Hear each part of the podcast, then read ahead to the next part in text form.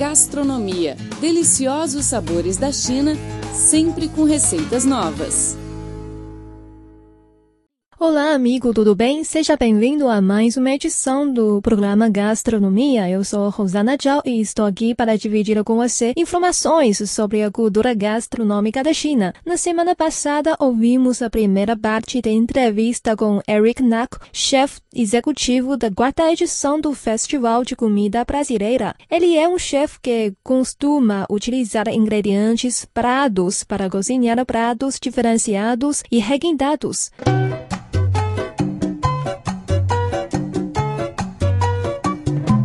Aproveitando aqui que você está aqui na China, está na Ásia, o que você já conhece, já conhecia, você já conhecia a culinária asiática? Então, também foi uma, uma área de interesse muito grande desde o início da, da, da minha, não digo da minha carreira, mas assim, desde quando eu comecei a gostar de, de gastronomia. Então, o primeiro curso que eu fiz foi um curso de cozinha japonesa fria, né, de sushi, lá no, Rio de Janeiro. Então, eu fiz um curso no Senac é, de sushi.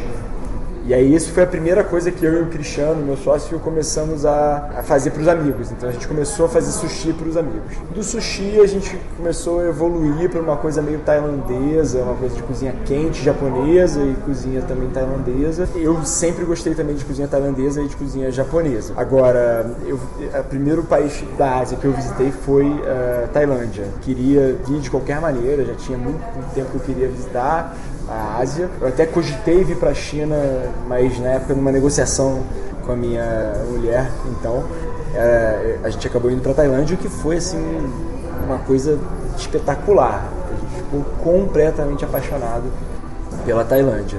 E, e aí eu fiquei com mais vontade ainda de voltar para conhecer outros países na Ásia. E essa segunda vez que eu estou vindo para a Ásia, eu fiquei muito feliz de, de ser a China, porque eu também Sempre fui apaixonado pela culinária chinesa. Um dos meus restaurantes preferidos no Rio de Janeiro. Eu fiquei muito triste que fechou. Agora era um restaurante chinês lá, chamava Primeira Pá.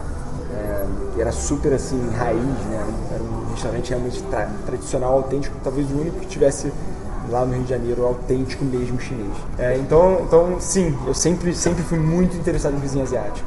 E então agora que você comentou que gostava de ir no restaurante chinês no Rio, agora está aqui na China. Uhum. Provavelmente já deve ter comido comida chinesa desde que chegou. Eu comi sim. É, foi muito legal porque o, o, o, Bruno Maestrini, que é um brasileiro que trabalha no China Daily, então ele, ele veio aqui fazer uma entrevista dois, três dias atrás e no final da entrevista eu falei para ele que adorava essa coisa de miúdos e tal. Ele falou assim: então você tem que ir comigo nos Rutongs e tal. E ele levou a gente, ele levou no mesmo dia, a gente saiu daqui e foi jantar num. Eu nem lembro do restaurante a gente foi comer comida de Hutong e, ele levou a gente para comer uma, um kit lá, uma sopa de tripa com baço, uma saladinha de moela e eu caí dentro, foi muito bom.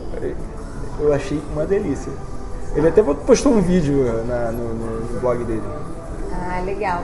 E, e, da culinária, da culinária chinesa, além da parte de miúdos, uhum. o que, que você acha interessante? Tem algum prato que você gosta? Eu acho que assim, infelizmente a gente tem, a gente é pouco exposto a receitas, a diversas receitas da cozinha chinesa, assim como aqui na China todo mundo acha que a cozinha brasileira é churrasco, a gente sempre é exposto à coisa do pato de Pequim, a coisa do arroz é, o que no início é super gostoso, mas depois você começa a se interessar mais, né? Então, certamente o pato, eu sou apaixonado, sim, pelo pato é, laqueado, pato assado. Era um dos pratos que eu sempre comia lá né, nesse restaurante Primeira Paz, eles faziam muito bem. Estou empolgado para hoje à noite eu vou comer num restaurante que que a embaixada, que o Guilherme da embaixada vai, vai nos levar. Mas eu, não, eu, quero, eu quero ir além do pato, eu quero ir além dessas da coisa do frango xadrez, a coisa. Eu, eu, certamente eu estou empolgado para para provar o que tem além disso. Então,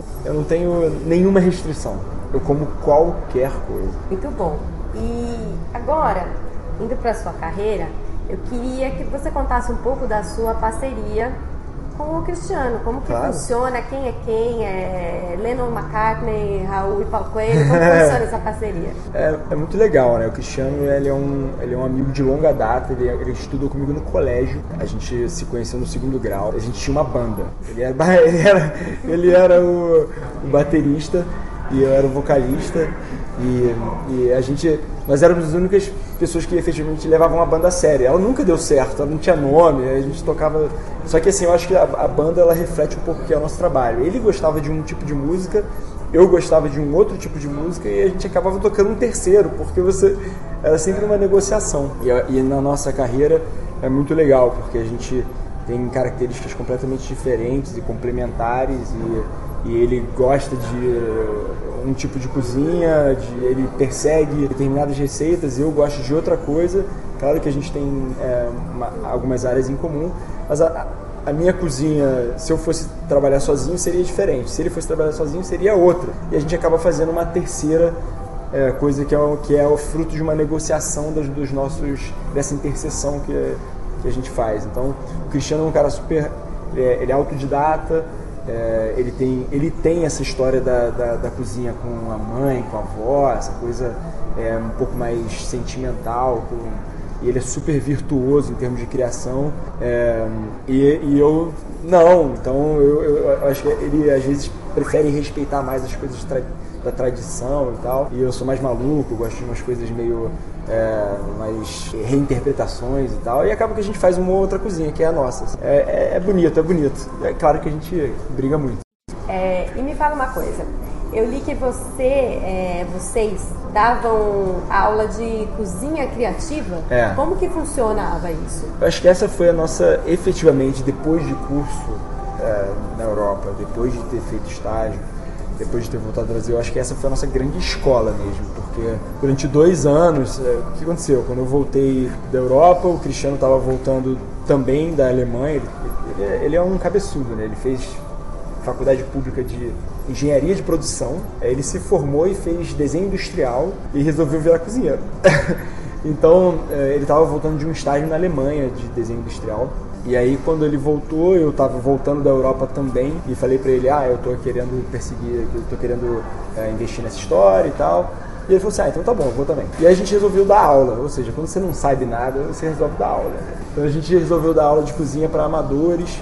A gente não queria, é, a gente não achava que tinha é, capacidade ainda de abrir restaurante, a gente não tinha também interesse em trabalhar em linha de produção, de cozinha, é, porque lá no, no Lá no Rio, infelizmente, até na acho que hoje em dia o mercado está se, tá se desenvolvendo melhor e você consegue hoje em dia trabalhar numa cozinha em que os cozinheiros efetivamente tenham feito faculdade, essas coisas, mas na época não, tinha, a gente ia ficar trabalhando numa linha de produção que ainda era muito pouco valorizada em termos de, de, de profissão na época. Então a gente resolveu dar aula e organizar um curso próprio. É, nesse curso a gente dava toda semana um menu diferente para pessoas diferentes. Então eram grupos de 12 a 15 pessoas e toda semana a gente fazia um menu diferente, de entrada para sobremesa, das mais variadas especialidades. Então, por que, que eu digo que foi a nossa escola? Porque a gente teve que pesquisar, buscar, a gente teve que aprender muita coisa é, para conseguir ensinar.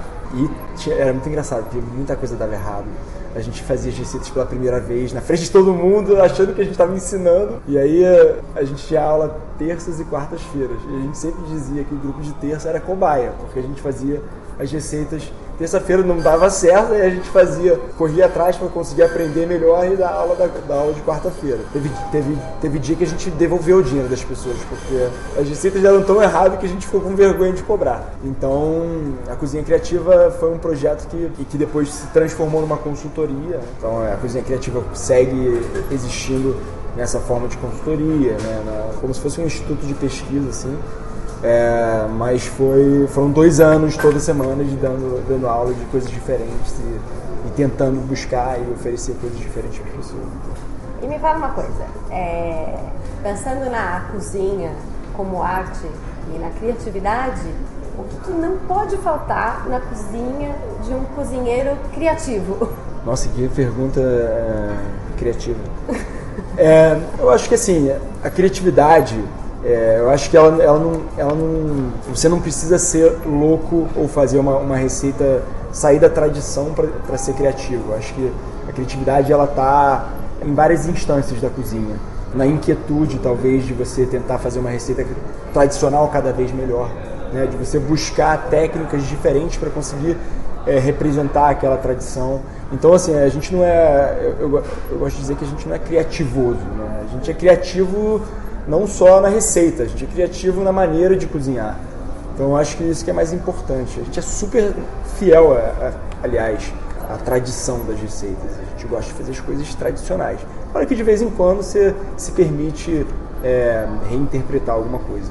Então, eu diria o seguinte: o que não pode faltar numa cozinha é sal e pimenta. Se você se você se você não, não conseguir salgar direito e botar temperar direito sua sua cozinha a sua comida então você não aprendeu nada mesmo é, e o que agora eu quero assim duas perguntas em uma é. o que você mais gosta e o que você menos gosta de fazer na cozinha por exemplo você pode odiar cortar cebola e você adora separar a clara do ovo é. Mas vê aí, aí você que me fala. Bom, o que eu mais gosto mesmo é trabalhar com, com carne. O que eu mais gosto.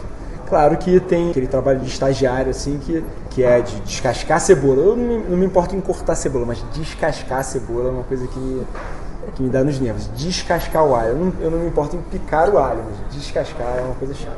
E, e, e desossar eu gosto, ou seja, é uma coisa assim que me interessa. Eu, você pode me dar 50 pernas de cordeiro para desossar e cada uma delas eu vou tentar achar uma técnica diferente, vou melhorando naquela para tentar fazer mais rápido. Então eu gosto de trabalhar com cozinha, fazer linguiça, moer carne, é uma coisa que, me, que eu gosto. Legal. Agora descascar E essa, essa pergunta agora que eu vou fazer é quase um desafio. Ah. Porque assim, é muito fácil você ser um chefe criativo, você fazer muitas coisas ah. quando você tem uma super cozinha. É. Agora pensando naquele coitado que mora sozinho e tem quase nada na geladeira, como que dá para ser criativo, fazer uma coisa com o resto de geladeira? Nossa, claro que dá para ser criativo. Isso é uma das, uma das grandes virtudes de um bom cozinheiro, né? Você por exemplo, a gente, uma vez eu fui uh, fazer cerveja com um amigo na casa dele. Então a gente começou a fazer cerveja. Quando você faz cerveja, você vai bebendo cerveja para fazer a próxima cerveja. Né?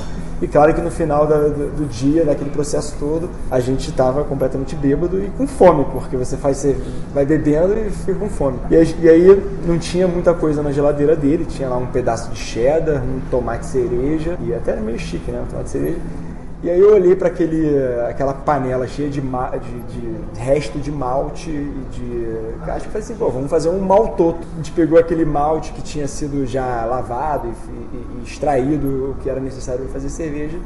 E a gente fez um risoto daquele resto de, de malte com tomate cerejo, queijo cheddar e qualquer coisa que ele tinha lá na geladeira dele, que não estava muito rica na hora. E ficou super bom, virou, virou uma lenda, o tal do maltoto. É isso aí. E essa pergunta que eu vou fazer, ela é um pouco polêmica. Hum. Aí fica, fica a seu critério se você quer responder ou não. Uhum. Mas é uma dúvida que eu tenho entre os chefs. Tá. O que, que você acha do fenômeno da gourmetização? Hum.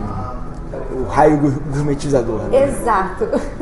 ah, eu acho que assim, tudo depende um pouco da, da proposta do, do restaurante. Eu não sou, eu não, eu não, eu não gosto de julgar muito porque eu acho que todo trabalho tem um valor. Esse trabalho é, de vanguarda precisa, às vezes, exagerar um pouco para conseguir é, um resultado, para conseguir que as pessoas até mesmo discutam, né, polemizem e, e, e repensem gastronomia. Então, a tal da cozinha molecular, eu acho que ela não foi uma um exagero. Eu acho que ela foi um, até uma crítica a, um pouco à indústria, é, essa industrialização da comida. Então, ou seja, raio gourmetizador é quando às vezes você quer descrever um prato de forma muito bonita, quando na verdade ele, ele não representa aquilo que você está dizendo. Quando é isso, eu acho que é um pouco um exagero, ou seja, perfume de orégano chileno do não sei aonde. Acho que não precisa. Mas não quer dizer que você não possa usar, tornar uma receita um pouco mais complexa, é, adicionando ingredientes que talvez não fossem os clichês, né? Então, acho que é isso.